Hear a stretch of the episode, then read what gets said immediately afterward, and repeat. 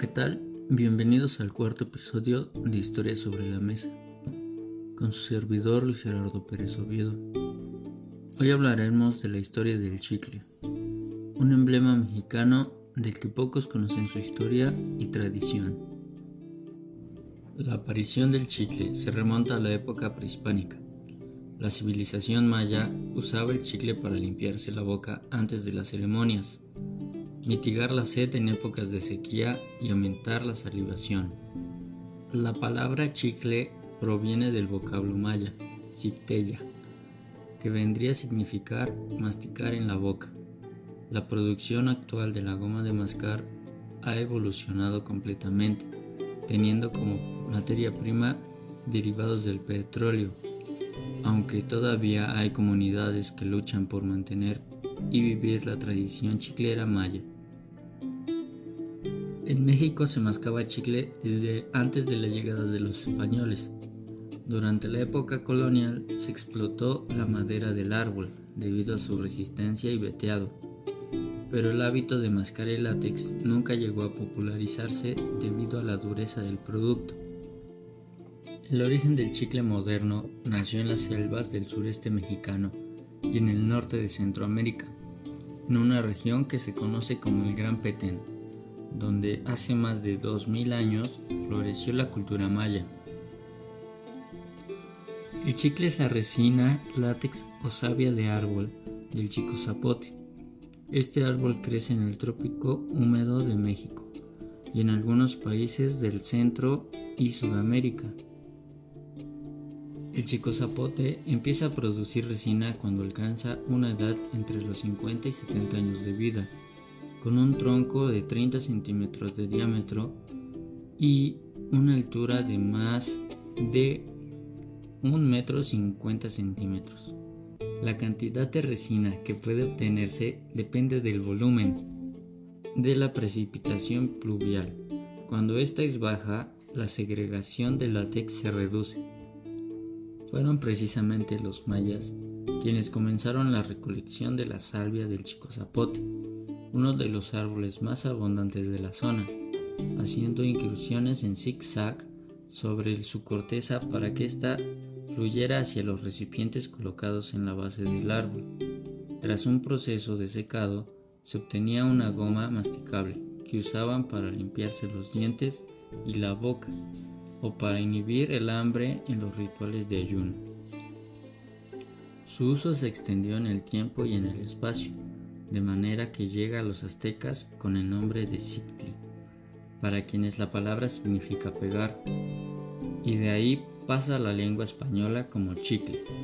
En España y en el resto de Europa siguió siendo usado con fines higiénicos sin mayor impacto. En 1860, James Adams conoció la costumbre de masticar chicle gracias a Antonio López de Santa Ana, quien era un exiliado en Nueva York.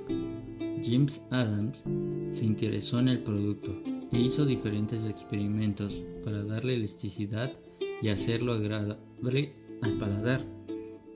le agregó azúcar y diferentes sabores que le permitieron conseguir mayor aceptación entre los consumidores. Así, en 1865 nació la industria del chicle, con la instalación en Estados Unidos de la empresa Adams Chewing Gum. Esta empresa obtenía la materia prima de las selvas mexicanas, la mezclaban con diferentes ingredientes y la vendían bajo la marca Adams.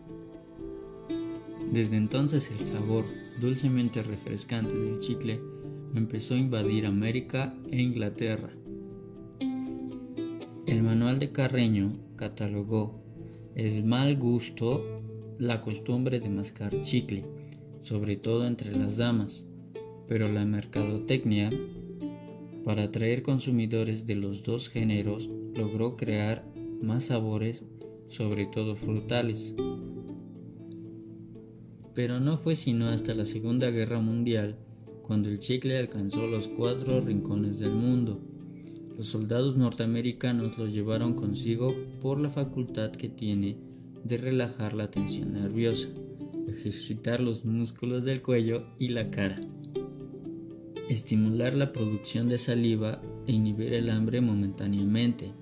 Su importancia fue tal que cuando el enemigo lo descubrió, su traslado marítimo a través del Golfo de México era casi siempre custodiado por submarinos de Estados Unidos.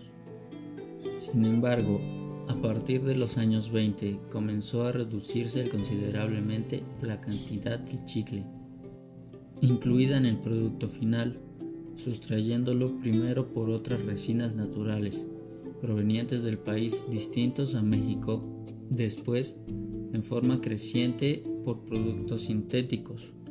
Aun cuando el chicle mexicano sigue siendo la mejor de las resinas naturales, las de otros países son considerablemente más baratas y las sintéticas no solo tienen un precio inferior, sino que permiten su mejor control de calidad.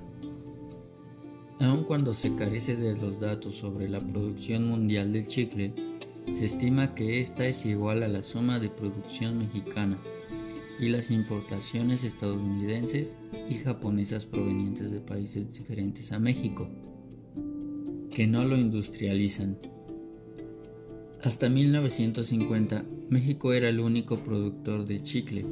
Posteriormente se unieron Guatemala, Belice, Colombia, Nicaragua y Venezuela. México ocupa el primer lugar en la producción y ofertas mundiales.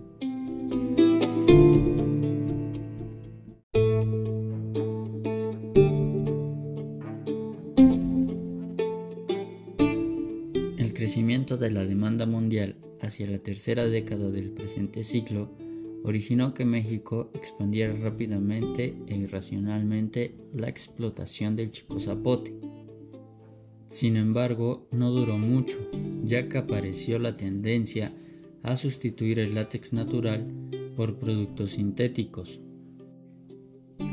Además, muy pronto empezó a bajar la producción de la resina, debido a que los principales intermediarios y empresas industriales pagaban precios bajos a los chicleros.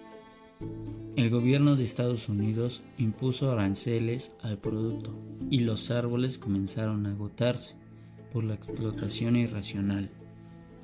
Al iniciarse la explotación del chicle, todos los estados del trópico húmedo de la República Mexicana se incorporaron a esta actividad, la cual tenía lugar en las zonas selváticas de los estados de Tamaulipas, Veracruz, Campeche y Quintana Roo.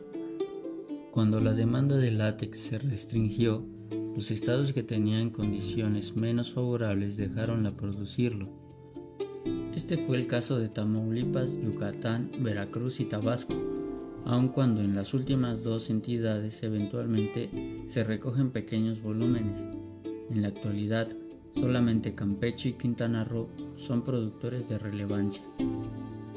En el estado de Quintana Roo, en sus tierras del bosque tropical, se encuentran tres garantías, donde decenas de familias luchan por seguir viviendo del chicle una tradición que no quiere perder y parece que la moda de los productos orgánicos les está beneficiando. La temporada para los chicleros de tres garantías comienza en octubre, después el periodo de lluvias. El proceso de extracción se realiza de la forma muy similar a como lo hacían los mayas. El primer paso es limpiar la maleza del entorno del árbol del chico zapote el chiclero debe realizar una serie de cortes oblicuos en la corteza para poder extraer la savia. Con el machete se golpea el tronco del chico zapote, en donde instantes más tarde empieza a gotear un líquido blanquecino. Los chicleros trepan por el árbol para cuchillarlo, desde la base hasta la rama más alta. Con el chico zapote sangrando, la resina en forma de riachuelo fluye durante toda la noche. Los chicleros son capaces de recolectar hasta 8 kilos por cada árbol, obteniendo unos 70 pesos por kilo de resina. Cada día puede trabajar hasta 6 árboles. Tras la recolección, los chicleros transportan los bidones de la resina hasta el campamento, donde se realiza la cocción. Antes de ponerla a filtran la resina para eliminar las impurezas. En grandes ollas a fuego fuerte los hombres hierven la materia, que empieza a evaporarse.